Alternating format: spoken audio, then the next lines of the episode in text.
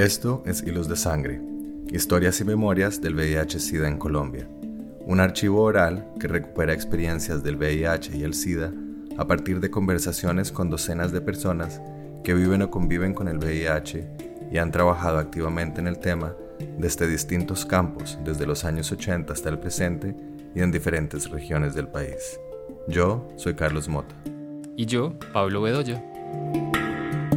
En esta sesión escuchamos a Tina Pitt, artista visual, performer y poeta bogotana radicada en México, quien ha reflexionado constantemente sobre el VIH en su trabajo a partir del transformismo, la estética drag y el lenguaje poético.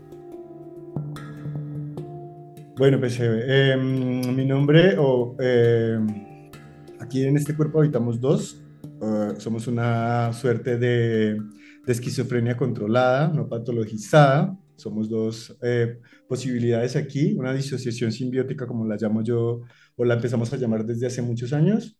entonces, en este caso está, estamos acá, pues Jorge Hernán, Em, quien es la persona que, digamos, responde legalmente, y Tina Pitt, que es, una, es la otra forma, la otra posibilidad, o la sombra, como estamos en este momento tratando de entendernos, eh, o una encarnación, en fin, eh, lo que sea. Eh, somos dos personas acá, o dos personalidades, o dos posibilidades. Somos una disociación simbiótica porque nos dividimos para multiplicarnos como las células. me parece chistoso, pero bueno, siempre que lo digo me me da risa. Pero bueno, entonces acá estamos, em, que pues, em, pues digamos que eh, soy artista o somos artistas, o sea, hay un productor y un artista aquí en este cuerpo, entonces somos artistas visuales, travestis, transformistas, em, y bueno, pues poetas, la verdad es que básicamente somos poetas, y eso, pues nada, y el acercamiento con el VIH, pues les cuento que ha sido de, toda la vida. O sea, es como mi mamá es enfermera y yo viví en los hospitales desde los tres años. O sea, el hospital de Tuluá, donde yo vivía en, aquí en Colombia, o sea, me lo conocía, me, conozco los vericuetos del hospital Tomás Uribe Uribe de Cali. O sea, siempre estuve en, los hospitales. Y el tema del VIH era bien particular porque siempre esto conecta, digamos, con otra cosa que, le conté a, Pablo hace poquito, y es que siempre que estaba el tema de la posibilidad de, de, ser contagiada, mi mamá, digamos, tiene una apertura con esto muy amplia porque ella tenía que manejar sangre, fluidos todo el tiempo. Sí, entonces era bien particular porque yo nunca sentí este tema como un tema, digamos, algo censurable, algo represivo, algo, digamos, condenable y nunca estuvo relacionado con, específicamente con las personas homosexuales o con las personas que, que no eran heterosexuales, digamos. Entonces, siempre lo viví muy de cerca. Mi mamá un día llegó un día y me dijo, no, me explotó una cosa de sangre, me tocó lavarme, va, y era un tema como, uy, lo mismo que te contagias de hepatitis eh, era el VIH en ese momento, digamos, creciendo, ¿sí? Después se volvió el tema relacionado con, con, las personas y cuando, comenzamos, cuando uno comienza a experimentar, experimentar el sexo o la sexualidad y, o, la, o, la, genitalidad o lo, lo, que sea, salta, ¿cierto? Pero nunca lo viví con mucho miedo, nunca viví eso con miedo, o sea, no era como una, ¡Ah! Dios, no, no, o sea, de hecho creo que nunca fue así. Entonces, digamos que desde muy chiquito, mi primer trabajo, digamos, en la universidad, Em, cuando yo estudié finanzas y negocios internacionales, inicialmente fue mi primera, digamos, mi primer pregrado, eh, el pregrado de Jorge. Entonces, eh, eh, mi trabajo, digamos, de, de, de, trabajo social fue en una fundación, yo no me acuerdo cómo se llamaba en Cali, una fundación que trabajaba con personas conviviendo con VIH, sobre todo mujeres. Entonces es un tema que ha estado siempre, nunca, nunca ha sido como una cosa de, ay, qué susto, qué, ta, qué vergüenza, eso vino después. Entonces el, el contacto siempre ha estado, y, y, en ese momento digamos que fue, ese trabajo en la universidad fue bien confrontante, porque el problema no era el VIH, sino la precarización, o sea, lo precario, que vivían ciertas personas que tenían que convivir con VIH. O sea, para mí fue un poco más el shock. El VIH no se ve, no lo ves, no, no está, o sea, sí está, pero no está, es lo mismo que lo que yo hago, o sea, es como que tú no puedes, tú no vives con un letrero que dice tengo VIH o convivo con VIH, está, ¿sí? Eh, eh, eso, y bueno, y, y, un gran amigo con el que hice teatro durante mucho tiempo en Cali, o sea, La Cortina Roja, yo participé en un grupo de teatro que se llamaba Underground o lo que sea, disidente. La cortina, la cortina roja teníamos un, compañero que, que, que pues era, era, o convivía con VIH. Y entonces siempre ha estado presente, es algo que nunca ha estado, que no suma, no resta y siempre está, o sea, sí. Y recuerdo que con él, digamos, la primera vez, yo, yo estaba enamorado de él, perdidamente enamorado de él, era completamente hermoso. Y, pero él tenía una cantidad de cosas así que yo no sé, nunca lo hablamos, pero la primera vez que tuvimos, pues estuvimos juntos eh, y desnudos, él, yo creo que su forma más, lo que más temía él era como reiterarme que él convivía con VIH. Se hasta un momento me dijo, ¿tú sabes que soy VIH positivo? Yo le dije, sí, lo sé desde el día número cero. Pero era más el miedo de él que el miedo mío. Yo creo que en ese momento era una cosa bien particular. Y, y, digamos que ahí es como que en ese momento es una decisión que uno asume, ¿no? En ese momento tú sabes que había alguna, ese contacto o esa experiencia, ese momento es trascendental y significativo porque, porque eso puede detonar todo el resto de tu vida y tu futuro respecto a un, a un, a un caso particular, o sea, a salir a ser, a ser diagnosticado, patologizado como VIH positivo, ¿no? Pero nunca le he tenido miedo a, a, esa cosa, a, a, eso, o sea, o sea no, no es algo que, que, me, que me asuste ni, ni, como que de cierta manera, de cierta manera, y se los digo así como pareciera un poco clichésudo y no lo hago solamente porque esto está siendo grabado ni nada, como que siempre supe que, o que o siempre me asumí como una persona VIH positiva, o sea, siempre supe que esto es algo que ya, o sea, ya está, ya está ahí, si y no me importa si es sí o no, o sea, eso es algo que se puede, o sea, nos vamos a morir de, de cáncer o de cualquier cosa, o sea, no era un algo, un algo más, eh, no era un algo más, o sea, no era algo más allá de ese significado. Y aparte, pues porque he vivido y pues, convivido con personas VIH desde, toda la vida, o sea, eso no es algo que, por eso, me, por eso este tema me parece bien, bien chévere y me, me gusta mucho como el, el, lo que está pasando, o sea, que, que, que por fin alguien, ah, o alguien, no, por fin ni alguien, sino como que poder dar esta conversación, porque es algo que nunca se pregunta, nunca me han preguntado.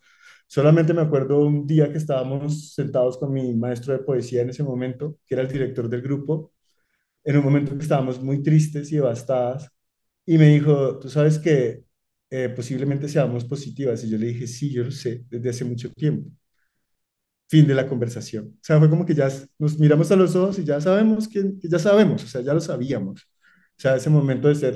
De hecho, de hecho en, en, Cali en ese momento, lo más chistoso en Cali en ese momento era que nosotros éramos como un grupo muy underground, muy rebelde, ¿sí? Y de lo que se nos, de lo que se nos criticaba era que posiblemente fueran, fuéramos sidosas. era muy chistoso, o sea, era como que, no, es que ya van las idosas, pero no nos, también nos decían las, ay, ¿cómo era que nos decían?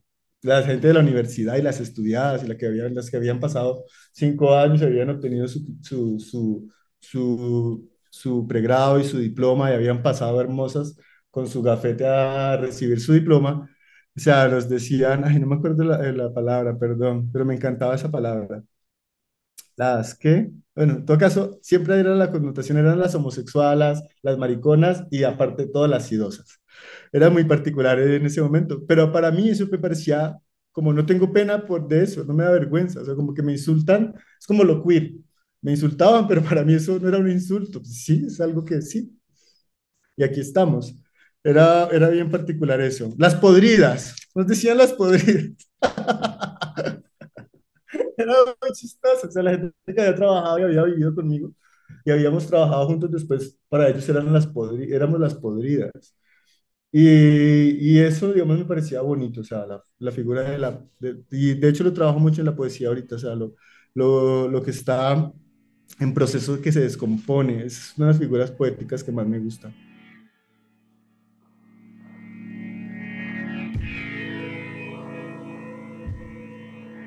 Yo no estudié teatro, pues nosotros aquí somos dos, pero una de las dos tenía que sacar, bueno, sí fuimos pobres, o sea, fuimos muy pobres, y eh, yo, digamos que me encantaba el arte, pero también hemos sido dos, como decimos, sido dos, tenemos que a veces decidir, entonces decidí estudiar finanzas y negocios internacionales, porque era lo que me iba a permitir tener dinero y se lo agradezco la vida de haber tomado esa decisión, porque en este momento de mi vida, mis 40 años, creo que fue la mejor decisión del mundo no haber estudiado teatro, sino finanzas y negocios internacionales, que es lo que me, ahorita me permite ser creativo y aparte de todo, productivo. eh, y bueno, los medios que hemos utilizado, bueno, siempre fui, como, como esta persona, la otra personalidad, Tina es una personalidad femenina, sí es mucho más femenina que Jorge. Jorge, Jorge es homosexual, pero Tina es una personalidad femenina, es una, una cosa femenina. Eh, entonces, eh, ¿qué? Eh, eh, nos, hemos, nos empezamos a entender, lo primero que hicimos fue entender que éramos una personalidad femenina y lo único que teníamos era un cuerpo. Y entonces empezamos desde el travestismo, del transformismo y del teatro, básicamente, y actuando como mujer. que era muy chistoso que dijeran que actuábamos como mujeres, pero bueno, eh, eso, entonces sí, eh, primero fue el teatro, trabajé muchos años en el teatro, después cuando ya me cansé del teatro, nos fuimos hacia la, hacia no, el performance art todavía, todavía no era una posibilidad en ese momento, entonces comenzamos a hacer shows drags. Y en ese momento no existía el drag y odio la palabra drag. Éramos transformistas o travestis. Sí, entonces empezamos a hacer show travestis, pero a mí siempre me ha gustado el video. Entonces mi, la parte que tenemos que a mí me gustaba más el video que ser travesti. Entonces mis métodos, mis medios eran más como lo que pasaba en el fondo, o sea, lo que, lo que hacía en edición y las imágenes que ponía mientras yo estaba en el escenario. Entonces, primera parte como eso, o sea, pero sí era como el, como el show, que le decía a Pablo, o sea, hablar de este tema en particular en un show de una discoteca donde tienes 30 segundos eh, y haciendo lip sync, porque me encanta el lip sync, el lip sync es mi arte favorito, es la cosa que más me gusta hacer en el mundo, es lip sync, o sea, las cosas más lindas del mundo. Yo le llamo traducciones ahora, pero el lip sync me encanta porque, porque he dado talleres de lip sync y no lo entienden las drag queens. porque yo trabajo un poco más con la energía que con, el, con la técnica de, de, la pata y de levantar la pata y del drag RuPaul y split, del split y del baile. Para mí el lip sync es como una cosa que es una, una cosa energética, es hasta donde puedes llegar, como mover con la energía. O sea, es una sincronía. O sea, tienes que llegar al momento en que respira el artista en la canción, es esa sincronía, yo hasta la respiración. Es el momento en que respira, en el momento en que piensa, es una sincronía que no es solamente del labio, sino de muchas cosas. Es muy particular, es muy bello el lip a mí, digamos, me encanta. Entonces empezamos con el lip a hacer canciones y a hacer ese, ese, tema. Después pasamos a la performance porque era inevitable, ¿sí? Y de, de todas maneras el lip es un arte menor, como lo dicen todos, y yo odiaba que dijeran que era un arte menor porque no se imagina, porque es como obviar muchas cosas, o sea, porque lo hacen las travestis, simplemente, pero no es un arte menor. Hay mucho, el, yo no creo que haya cosas que sean menores o mayores, o sea, es, el artista tal vez o las posibilidades. Entonces me dio mucha ira que dijeran que era un arte menor, entonces comencé a hacer performance art y me fui a las galerías. Me fui a donde, donde, donde hubieran curadores para que, para que de cierta manera para, para vengarme un poco y de la, eh, del resentimiento que sentía un poco como subestimaban tantas cosas de las personas que hacíamos, de las personas que no éramos en ese, en ese momento, digamos, no había, no estaba todo lo queer en boom, ni lo no binario, ni nada de eso, simplemente éramos travestis o maricones, como nos decían en Cali. A ustedes son muy fácil, a ustedes les queda muy fácil actuar de mujer porque ustedes son maricas. La verdad es que sí, pero no era esa reducción la que me, me molestaba muchísimo. Me acuerdo que cuando nos presentamos la primera vez en la Galería Valenzuela y Kleiner con el Cabaret Transgermania, que era con una amiga, un amigo ahorita, eh, Andrea Barragán, en este momento Silverio, eh, hicimos el Cabaret Transgermania. Eh, me acuerdo que el señor de la Galería Valenzuela y Kleiner dijo, la zona de tolerancia se ha movido hacia la Macarena. ¡Oh! Fue como una cosa horrible, pero después dije, sí, la movimos. y después estuvo todo muy buena, la, la Valenzuela y Kleiner se abrió para eso para la, pues, entonces estuvo la, la, red comunitaria trans y todo. No estoy diciendo que yo sea una precursora, no, estoy contándoles un momento lo que pasó, digamos, en ese momento. Fue súper humillado, fue humillante en ese momento, pero después, como todas las cosas, se transforman en el tiempo, ¿no? Y bueno, hago performance art, hice video, no soy una persona, no soy un videísta, no somos unos videístas, hacemos video como herramienta, como medio. Pero básicamente, bueno, también hicimos performance, sobre todo hicimos shows, Eh, hicimos varias fiestas. eh, Le vendo mi diablo al alma. Esa es la primera fiesta que hicimos en la Macarena, que hablaba un poco sobre el VIH, justamente en ese momento. No, no, no, digamos definitivo y ni claro, pero sí en ese momento ya estaba allí. O sea, le vendo mi diablo al alma. Era, era como eso. O sea, no, es como, como, como jugar como le vendo mi alma al diablo, ¿no? Era como una cosa más, más poética y un poco como a- a, eh, lo- el- esas cosas que nos que son demoníacas, demon- demonizadas, como las vamos a transformar. O sea, fue la primera, la primera acción. Después hicimos la hipérbole del segundo muerto. No funcionó, nos fue fatal, renunciamos y fracasamos. Pero bueno, quedaron las experiencias ahí de eso.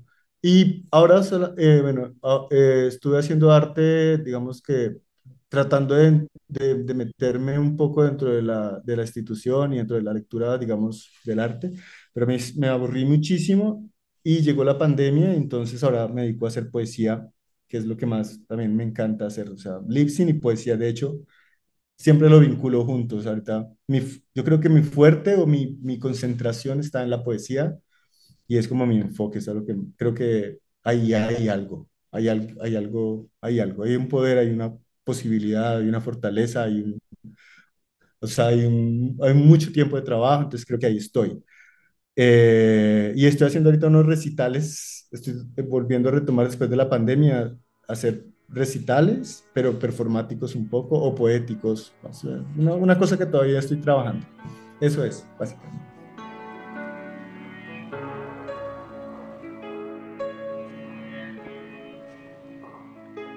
El VIH es algo que está conmigo desde el momento uno hasta a hoy. O sea, entonces yo no estoy inventándome nada, ni tengo que hacer un discurso respecto a, ni excusarme a, ni construirlo de ninguna manera. Por eso te decía, es como que no es una cosa que, que yo digo, ay, voy a hablar del VIH hoy. No, es algo que siempre está, siempre está ahí. A veces deliberadamente pongo cosas para que, de cierta manera, porque también digamos que como les dije ahorita, es algo que siempre ha estado en mi vida. Yo sabía lo que, que ibas, yo sabía, o sea, es como que si yo hubiera, o sea, me acuerdo cuando fui a la primera vez a este lugar donde había una, donde fuimos a trabajar en la universidad, que la, había una madre, que, una madre pues, que, que, que trabajaba o que ejerció, no sé cómo se dice correctamente esto, perdón si, si esto, esto es ofensivo para alguien por no decirlo correctamente, es decir, que ejercía la prostitución o trabajaba en, no sé, me, si alguien escucha esto y esto está al aire, me excuso si no lo sé decir correctamente. Era una prostituta, ¿sí? Y esta prostituta tuvo un, un hijo y su hijo era VIH positivo, es decir, esta persona nació ya con el, con el virus, ¿cier- ¿cierto? Yo de cierta manera me siento así. En ese momento fue como una cosa que yo siempre supe que lo tenía, ¿sí? Algo así, o sea, es algo, a- algo así, ¿sí? Entonces siempre estuvo ahí, o sea, la, la, y, y me siento muy, muy, muy conectado con eso justamente porque la, la madre justamente decía, no, pero es que él es indetectable, no se le nota, no sé qué. Lo mismo, yo también siento igual, o sea, como ese bebé, soy como yo, yo sen- sentí que era ese bebé en ese momento, tenía 16 años, 17 años, pero yo siempre me sentí así. Entonces no hay una, pre- no hay una, una, una cosa que yo diga, voy a hablar del VIH. Sí tuve mucho tiempo en el que me dio mucho susto trabajar con sangre y utilizaba, y tengo, le tengo miedo a las agujas, es decir, a las extracciones de sangre. Tengo pavor, pavor, pavor. Pavor es pavor. Ustedes no se imaginan, me puedo desmayar con una extracción de sangre. Entonces ese miedo me ha llevado a, pues, trabajar con sangre en varias oportunidades. Al principio de, de mentiritas y después la última performance que les digo del avispero fue la primera vez que trabajé con, con sangre real mía. Y después en la pandemia. Eh, entonces, eh, digamos que Por ejemplo, en el Encuentro Nacional de Transformistas, que me pareció las cosas más espectacular, nunca me volvieron a invitar, pero fue súper chévere porque, claro, eh, eh, yo hice, bueno, en ese, en ese evento, por ejemplo, eh, yo hago una cosa que se llama mis ancestros queers o mis, o mis cosas que me, que las personas que me inspiran. Y eh, hice doctor psiquiatra, por ejemplo, en ese show, sea, en el teatro de Cali, una cosa espectacular donde nunca hubiera podido estar. la cosa más rara yo allí, porque todas las drag queens en ese momento eran súper elaboradas y súper perfectas. Yo hice doctor psiquiatra, pero también hice, quiero ser santa, que la verdad es que quiero ser satán, es la verdad lo que quería decir. Y trabajo con sangre, entonces me echo sangre en la cara, utilizo mucho el tema de la sangre. Para mí la sangre está relacionada con eso, con esa cosa. Entonces poner la sangre siempre en evidencia para mí, para mí, no sé cómo lo lea alguien, puede ser muy literal, lo que quieran, lo que quieran decir, pero para mí como artista era ese, ese, eso. Siempre que pongo sangre, lo que estoy hablando es de eso. Estoy hablando un poco de, de del fluido, ¿sí? de, de dónde está, de, de, de ahí. O sea, es como que, porque por lo general cuando te hacen prueba para, para, para VIH está relacionado con una extracción de sangre, ¿sí? Si te lo hicieran con una extracción de saliva, tal vez trabajaría con saliva, pero era la sangre y estaba en la sangre. Entonces, por ejemplo, hoy publiqué una, una, una, imagen que se llama Ensangrado Rostro. Yo tengo una otra imagen que se llama El Sangrado Corazón de Jesús.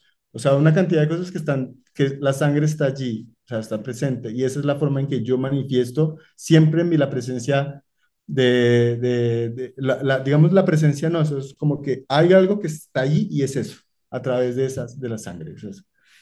Y, y, lo pongo, y como a veces como yo trabajaba en bares, o sea, en bares en lugares donde tienes tres minutos, o sea, tienes tres minutos. Tina, sé que es tú, la travesti número tres, dale, ah, mamita. Y yo lo primero que pongo una imagen de sangre, pa. O sea, para que de entrada, plum, sepan que lo que estoy diciendo no tiene que, estoy comunicándome con otro nivel, o sea, no estoy comunicando con el entretenimiento, sí entretengo, sí divierto, soy carismática, pero yo no les estoy hablando de eso, les estoy hablando de lo que está atrás de lo que yo les verdaderamente les quiero decir. Esto es lo que tenemos que ver, es mi sugerencia, o sea, a través de mi trabajo, es eso. ¿Sí? Eh, una, mujer, una mujer inconveniente fue otro cabaret que fue un fracaso total, hermosísimo. Claro, lo llevé a los bares gays en Cali, en Pereira y todo, pues, todo el mundo estaba aburrido a las 3 de la mañana, una loca, eh, hablando sobre la inconveniencia de ser una... una Me acuerdo que en Pereira me dijeron, pero es que aquí estuvo Yara Sofía de RuPaul Drag Race, pues aquí estuvo Tina Pitt también. Y fue particular porque eran, es, y, solamente había un niño adelante mío sonriendo y feliz y me decía, qué chimba, qué chimba, qué chimba. Y yo con eso tuve suficiente. Los otros decían, ay, ya párela, párela. A pesar de que había, había una canción que se llamaba Em, el chivo expiatorio de Liliana Felipe. Y vamos a coger como nos gusta, como nos gusta, como nos gusta. Era un video pornográfico en ese momento en el que me introducía un Cristo por el culo y bueno, y jugaba con varias cosas. Eh, y la gente estaba súper, súper, súper molesta por el Cristo en el culo. Yo también cuando lo hice me dio vergüenza. Pero, o sea, si Dios está en todas partes, ¿no está en mi culo? O sea, y esto está en mi sangre, no está dónde está, dónde está Dios, o sea, Dios no está en todas partes, no está en mi culo. O sea, era un poco como esa, esa, esa jugada de... Y ahí estaba el VIH, o sea, siempre estaba, siempre, siempre ha estado, no explícitamente. No voy a hacer una apología porque yo no quiero hacer una apología de nada, ni quiero tampoco sentirme mal, ni ser un chivo expiatorio, o sea, no quiero que alguien me tome como referente de, ay, así como esa vive, se tiene que vivir el VIH. Nah, eso no me interesa en lo más mínimo.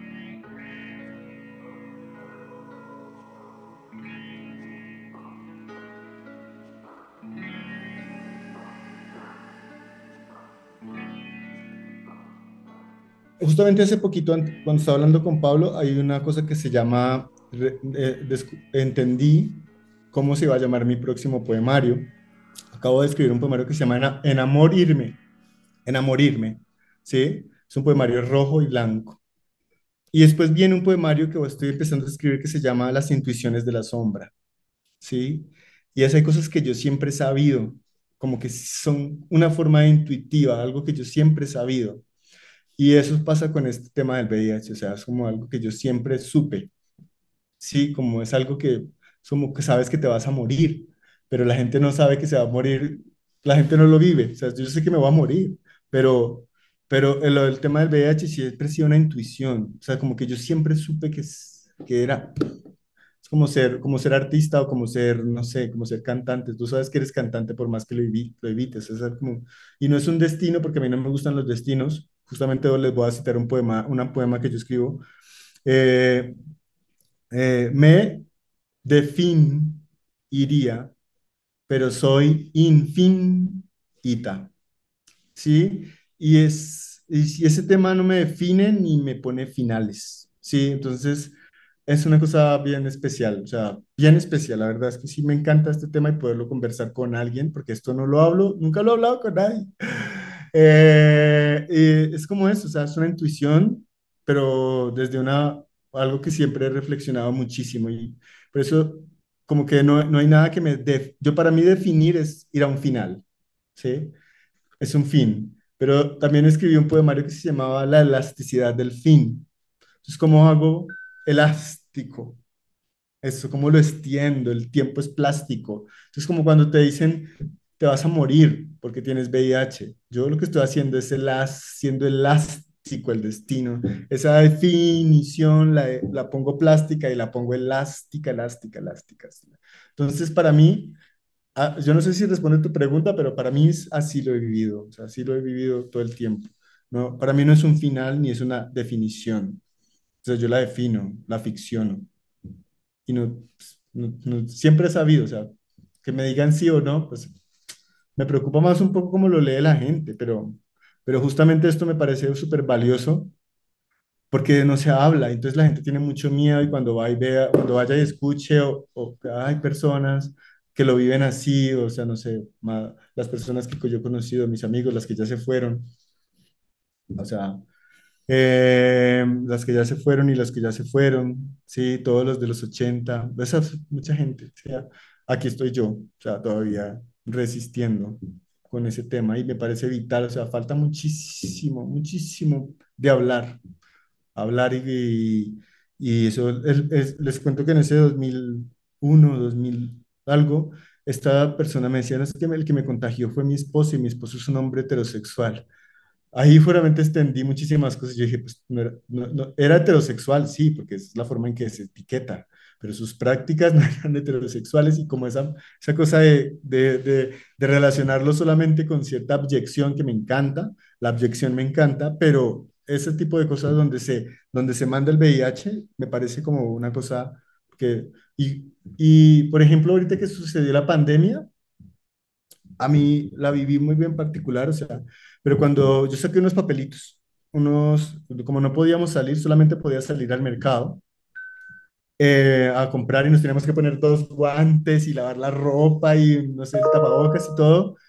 Eh, y yo tenía un papelito que le repartía a la gente y, le, y, le, y el papelito decía, los homosexuales llevamos viviendo esta pandemia hace 50 años.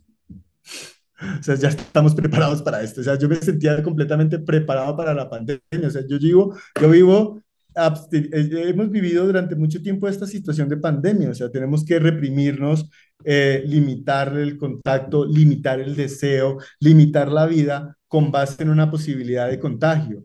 Como yo la rompí, pero a mí me parecía que la gente se, hablaba y decía, ay, no, esto es terrible, nunca habíamos vivido esto, ¿cómo es posible? La humanidad nunca había atravesado por eso. Yo les pasaba un papelito, no, los homosexuales llevamos viviendo esto hace mucho tiempo. Y la gente me miraba así como mi mamá, mi mamá se escandalizaba porque decía, no hagas eso, no hagas eso. Pero pues yo repartía mis papelitos y no me importaba, o sea, en el mercado, en el Mercaceta, donde mi mamá le encanta ir al mercado. Pero llevamos mucho tiempo viviendo esto, ¿cuál pandemia? O sea, ya la, ya la, vivimos hace mucho tiempo los homosexuales, solamente que ustedes no se han dado cuenta. O sea, que no han querido darse cuenta que ya llevamos en esto, o sea, mucho tiempo. Y el condón es los guantes, el, el tapabocas es, es la, el silenciador, es que el tapabocas es como que te silencia, es como una cosa que te, te impide hablar. Eh, el miedo, o sea, muchas personas tienen muchísimo miedo. Era, eso me parecía muy particular la pandemia respecto a, y mi mamá me, no, no, salió, se perdió el material, pero justo ahí una, en, mi, garaje de mi casa, yo le dije, mamá, sácame sangre, quiero que me saque sangre, y era una hora que iba a hacer, y no se hizo, se perdió ella me sacaba sangre y mi mamá muy linda porque se prestó y me dijo, ven, te saco de ahí. El video estaba grabado y yo sacándome sangre justamente en ese momento en la pandemia en el garaje de la casa mientras estábamos confinados.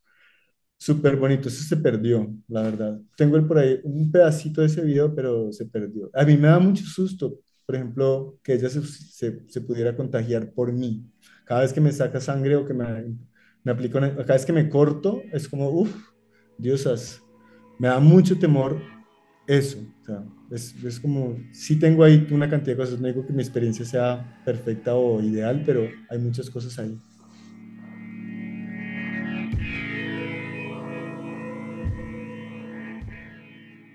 Cuando estaba haciendo shows, travestis, eh, por ejemplo, en Quiero ser Santa o Quiero ser Satán, era un, un video sobre BDSM, sobre prácticas, prácticas sexuales, y en ese momento había un momento en que había una, yo tenía una copa, una copa de sangre y esa copa de sangre me la tiraba en la cara. Esa fue, digamos, de las primeras formas en las que yo ponía eso allí. La sangre, porque para mí, nunca lo estoy explicando, ni quería explicarlo, ni decir, la sangre significa esto, no. O sea, simplemente dentro de mi acción para mí era, la sangre era la forma en que yo lo mostraba, sin decir nada al respecto. Em, agua, por ejemplo, una performance que se llama Agua. Agua era una, una acción, bueno, una acción que son cuatro, pero esa en particular era una acción en la que eh, me, me, con un chorro de agua, esos de a presión, escribía la palabra agua en mi cuerpo y después sangraba. Ahí también estaba. mi cuerpo eh, era muy fue muy doloroso en la fue de las primeras en las que puse mi cuerpo así frente a una situación dolorosa y que tenía que resistir y salía sangre. Eh, esa es, de mis acciones favoritas. Personalmente son. No la volvería a hacer porque me dolió mucho. Tengo una cicatriz en la espalda, pero me encantó. O sea, para mí es más, más allá de la perfo. Después se expuso en una obra que se llamaba Cosquilleos y Zumbidos, eh, pero era ese momento. O sea, era, dolió muchísimo. Yo nunca había pensado que doliera tanto el agua a presión a esa, a, ese, a esa distancia. Y después salió sangre. Esa era otra forma. De, la forma. Después estuvo manchar, que era manchar slash marchar. Y era la performance en la que, por donde pasa la marcha gay de Bogotá, la marcha, pues no gay, perdón, la marcha de las, eh, ¿cómo es que se dice? de, bueno, las personas LGTBI, pero para mí es la marcha gay, de la, de la, de la no sé qué, bueno, en fin, esa cantidad de cosas que, que ponen ahí. Eh, pero en ese momento, digamos que fue una performance, una, una, una mujer transgénero fue asesinada en Brasil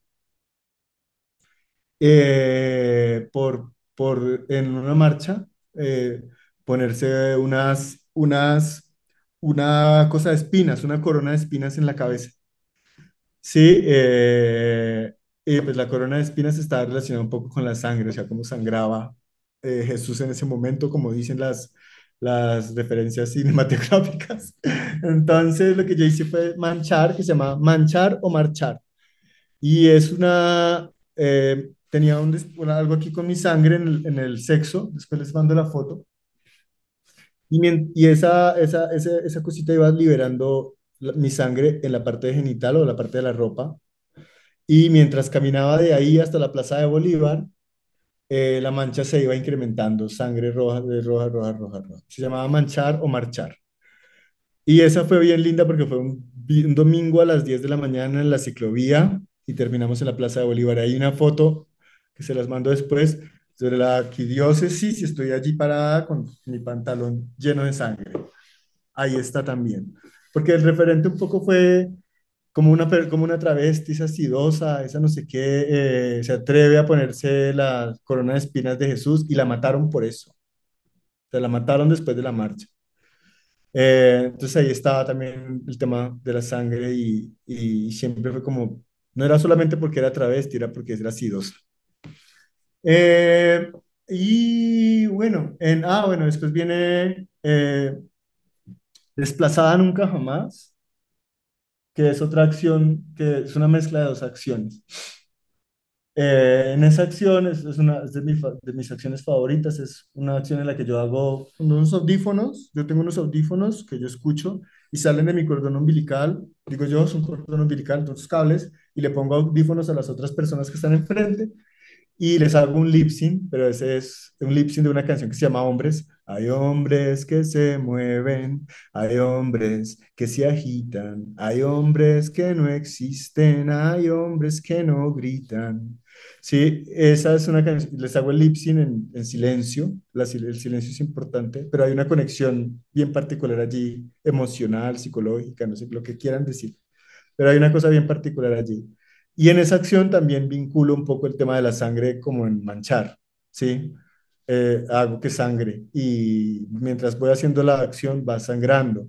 Conecté esa acción con la otra acción, porque hay momentos en que me parecía chévere mala sangre, o sea, como que no, no dejarlo pasar. O sea, en cualquier momento que estoy tratando de accionar, eso está allí. Es la primera vez que he con sangre en vivo, es decir, con, tenía mucho miedo porque, como les digo, tengo miedo a las, a, la- a las agujas. Entonces invité a una, una amiga que me tenía que hacer una canalización y sacar sangre en ese momento. Se la acción se llamaba División Política de Colombia eh, la excusa era el, la- el tema político, pero la división no era, digamos, era otra división de la que yo estaba hablando en el otro canal. Esto fue una, una acción que sucedió como en el 2017 en el Parche, aquí en Bogotá. Habían otras artistas invitadas. Casualmente, las tres artistas que estábamos, trabajamos sangre. Y eh, yo tenía mucho miedo de trabajar con mi propia sangre, porque ya les digo, o sea, es- mi sangre de todas formas está contaminada y es un material que no debería estar en contacto con otra persona si la otra persona no sabe que está trabajando con este, con este material, ¿sí? Con esta herramienta. ¿Vale? Eso es bien importante porque eh, no, no, no me parece, no me parece correcto y ético, ¿cierto? Entonces invité a una amiga yo le dije, mira, voy a hacer esta acción, se llamaba División Política de Colombia. Y eh, antes de hacer la acción, estábamos las tres artistas, más la chica que estaba haciendo la canalización, la enfermera, en un cuarto muy chiquito. Y entonces eh, la otra artista me dijo si podía utilizar, o yo le prestaba, es muy chistoso, si podía la enfermera hacer una extracción de sangre. Y eh, dije, pues claro, pues eso está, y si ella quiere, obviamente sí. Eh, esta otra artista yo creo que tenía también mucho miedo con la sangre Y, es, y la persona que estaba haciéndonos la extracción de sangre estaba muy nerviosa, muy, muy, muy nerviosa. Entonces, mientras estábamos en este cuartito, la, la vena de la artista a la que le estaban extrayendo la sangre se le tapó y comenzó a generar como una acumulación. Y cuando la, artista, cuando la enfermera sacó el, la- el catéter, explotó y nos cayó sangre a todas en la cara. así. Eh, Fue como, ¡uf! Y, y en la, en la, en el, en la pared y todo, fue como ese momento que yo les digo que conecto un poco con lo que le pasó a mi mamá hace muchos años, muchos años, muchos años. Como que uf, fue bien particular. Ah, las, además, las paredes del, del parche en Bogotá eran, son blancas. Entonces, la, ¡pah! Me acuerdo también cuando me corté este dedo y me metí a la licuadora y cayó sangre por todas esas, mucha cantidad de cosas que me, ese momento fue como, todos los momentos en que la sangre estuvo presente. Y después salí a hacer la acción, que la acción era básicamente una, una huevonada. Yo les dije, esto es reiterativo. Era el mapa, yo tenía un mapa, un plástico, sacaba el mapa de Colombia de un plástico y ese mapa lo sacaba, quedaba el hueco en el otro plástico y sacaba la, el forma del mapa de Colombia, lo ponía en un, en un, pla- en un plato con agua y me canalizaban y comenzaba a sacar mi sangre que caía sobre ese mapa ese día un señor me dijo, ay, sí, lo mismo de siempre. Yo le dije, no, no es lo mismo de siempre. Esto es lo, lo que has visto, pero no estoy hablando de lo mismo de siempre. Entonces, eso fue chévere porque pues me increpó y la performance tiene eso chévere. A veces parece que una está sola en el escenario, pero ese momento fue chévere porque conectó conmigo y permitió que el público o las personas que estaban se conectaran de otra manera. O sea, fue violento, pero yo creo que fue como una ayuda. Entonces la sangre comenzó a salir, ese momento la chica me, me canalizó, estaba súper nerviosa, nos abrazamos, fue lindo porque yo sentí que ella también perdió el miedo, yo súper perdí el miedo a, a la sangre y comencé a decir los departamentos de Colombia, los departamentos. Entonces, una cosa bien particular porque cuando salió tanta sangre, yo estaba en un éxtasis muy particular porque por fin veía mi sangre salir y salía y salía y salía y salía. Pero cuando volteé a mirar a la gente y la gente estaba súper asustada, una persona estaba que se desmayaba, paré y ya dije, ya, bueno, ya esto es como trabajo, como prueba superada para mí, o sea, el trabajo con la sangre mía. Eso cayó allí en un platón, después quedó el otro, el otro plástico que yo les digo quedó con la forma de El Hueco de Colombia, una que en, el, en el platón quedó el, la formita sacada del plástico y en el otro quedó el hueco, ¿sí?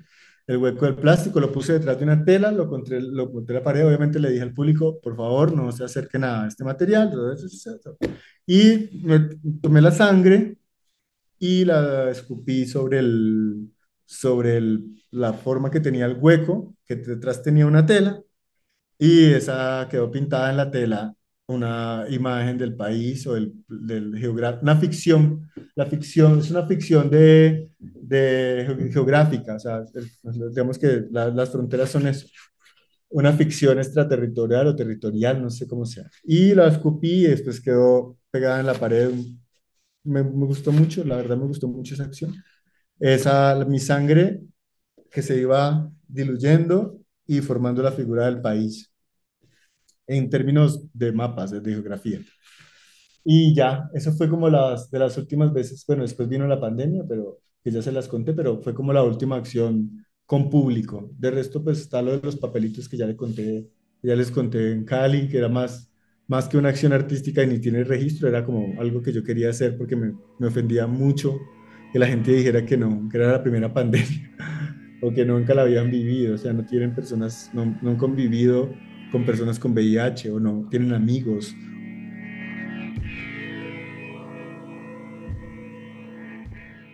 Lo que pasa es que pues nosotros aquí somos dos. Entonces cuando, cuando Tina performa, salimos huyendo inmediatamente. O sea, es como que no, no, me interesa, la, no nos interesa la... Como es muy, o sea, es, es como sí me parece muy chévere como un poco la reflexión, ¿cierto? Al respecto a, pero en mi trabajo casi nunca eso se ha dado. O sea, yo nunca he recibido como críticas, comentarios, reflexiones al respecto. Y la verdad es que cuando Tina deja, cuando Tina actúa, quedamos un poquito conmovidas y nos aislamos de una, nos vamos. Entonces no nos gusta, de hecho no nos gusta el aplauso, no por vanidad, no lo vayan a tomar como que, ay, no, no me merezco el no. Es más como que es una cosa personal, o sea, una cosa que quedamos completamente como desnudas y conmovidas y nos vamos. O sea, que si siempre huimos. Así siempre huimos de cualquier tipo porque en ese momento es eh, la vulnerabilidad tan grande que no queremos construir, no queremos que la experiencia que acabamos de tener sea alimentada, distorsionada por un comentario, por una lectura, porque el nivel de vulnerabilidad es como cuando tienes una herida abierta, o sea, performar es como quedar con una herida abierta y entonces quedas con esa herida y que alguien le eche sal, eh, algo, le sople, eh, es, es, es, contraproducente, entonces nos vamos, ¿sí? Entonces preferimos después de, después de un tiempo, unas horas, un día, dos días, ¿qué pasa? Pero pues todo es tan efímero, digamos que en estas cosas es tan efímero que a veces ni siquiera tenemos respuesta lo, que tenemos siempre es, es que es muy buena o es muy mala. Eso es lo único que tenemos como respuesta, que a mí me parece genial, porque también, tampoco estoy buscando como que si alguien hablara un poco de, de lo que pasó y, y también un poco es como, o sea, ¿cómo puedes hablar de VIH si tú no lo, no lo vives? Es como lo mismo, es una experiencia performática, o sea, lo que vas a tener es opiniones, reflexiones, interpretaciones de pero tú eres la que lo vive y la performance uno la vive y la siente y a veces es una cosa completamente diferente a lo que la gente interpreta, siente y vive. ¿Sí? Entonces, para, es como hacer un poema. O sea, yo les comparto un poema por, por, por Instagram a todo el mundo, pero la gente no sabe de dónde viene ni de cuánto ha pasado para que ese poema saliera. O sea, tantas cosas que han pasado, pueden pasar 10 años para que una, una experiencia de vida se vuelva un poema para que alguien diga, ay, no es que, ah, bueno, por ejemplo, un chico, hay un poema, un poema, un poeta que me encanta, lo adoro, que se llama Yochua, es, es argentino, y es un periquerísimo, eh, sexual, hermoso, es una cosa espectacular, o sea, es una cosa hermosísima, y sus, sus poemas son, por ejemplo, puede escribir follar, meter, follar, follar, oler, oler. Yo lo entiendo, o sea, yo lo entiendo, pero la gente lo ve y dice, eso no es literatura.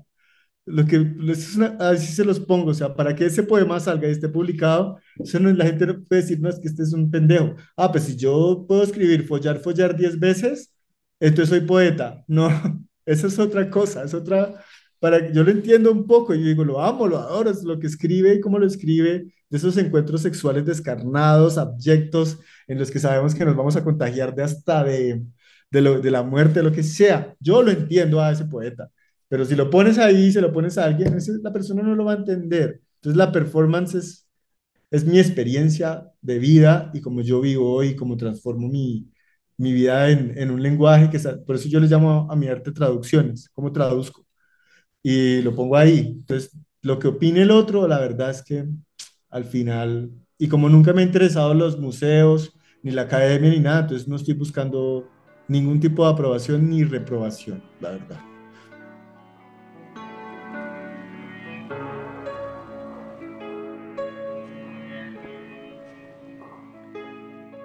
Hay varios, pero tengo uno que me acuerdo mucho. De la forma que habita el cuerpo sabrá el espíritu. De la vanidad la sombra, de la luz la huella y del amor no sabrás nada. Cantarás ronca y afónica y se asfixiará el poema siempre que evites ser la perversa naturaleza de ti. Te amarás en el hastío, darás siempre más de lo que eh, te has pedido y perderás siempre para encontrar el poema darás más de lo que esperas, ridícula transacción, y pagarás por el amor, porque cuesta. Cuesta arriba, entre más cerca al sol, más oscura, y la gravedad fuera de la órbita, no hay tierra. Ese es. Pagarás por el amor porque cuesta. O sea, no es dinero. Es como la... Lo, lo, lo, lo, replico porque las veces que lo he dicho como que es como que si fuera una por dinero, pero el amor cuesta. Ah, bueno, a las personas como yo nos ha costado, digamos, es, es eso, o sea, poco nos cuesta. Y por eso después está el cuesta arriba, porque, sino que, bueno, yo sé que explicar los poemas no está chévere, pero me toca explicarlo porque, porque cuesta arriba es la forma en que tras, es, o sea, como, como transforma un poquito el destino respecto a esto que vivimos. Sí, o sea,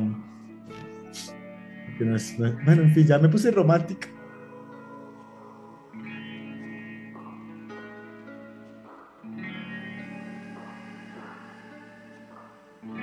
Yo no, yo no, como que no pretendo hacer ningún activismo porque creo que con esto lo único, no, no hay un activismo, una apología, creo que hay como, pero sí creo que me, me debería en un futuro hablar un poco sobre sobre la precarización y las dificultades que pueden tener, se puede tener en el, en el, digamos, en términos de acceso a las condiciones de vida eh, mínimas o derechos humanos de una persona que convive con VIH. Yo soy una persona afortunada, ¿sí? Pero los días en que me, he encontrado sin acceso a, a, a, servicios de salud, ¿cierto? Eso es, digamos, lo que más me, digamos, de lo que en un futuro tal vez podría hablar o podría proponer no sé de qué manera. la precarización es de las cosas que más me parecen preocupantes, ¿sí? Y un poco como, como que esto también abre la posibilidad, yo creo que esto es, todo lo que, lo que acaba de pasar hoy, para mí es vital porque yo también creo que hay una, una, una, una, censura en mí, ¿sí? Sobre este tema.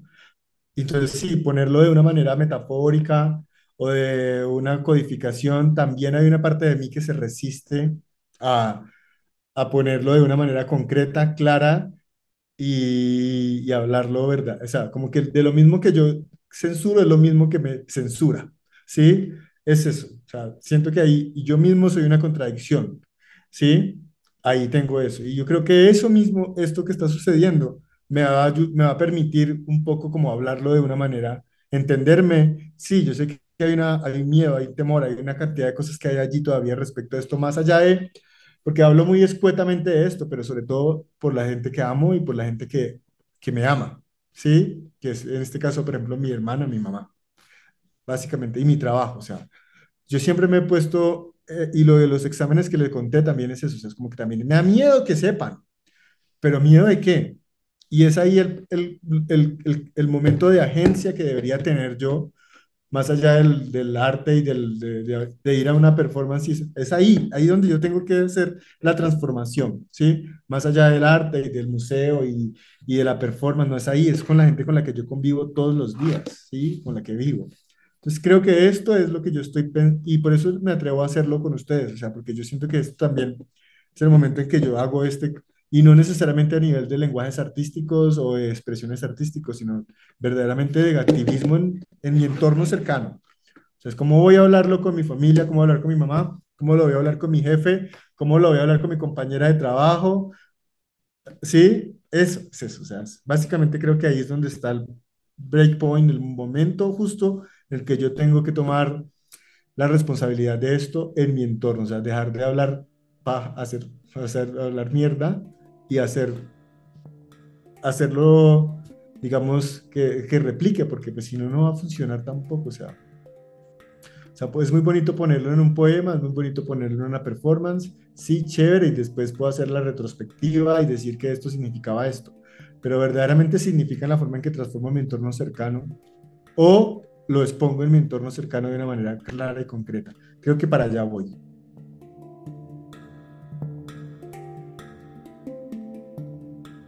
Hilos de Sangre, Historias y Memorias del VIH-Sida en Colombia, es un proyecto de Carlos Mota y Pablo Bedoya. Edición de audios, Juan Camilo Ortiz. Con apoyo de Penn Mellon Just Futures Initiative, Museo de Arte Moderno de Bogotá y Grupo de Investigación en Intervención Social, Universidad de Antioquia.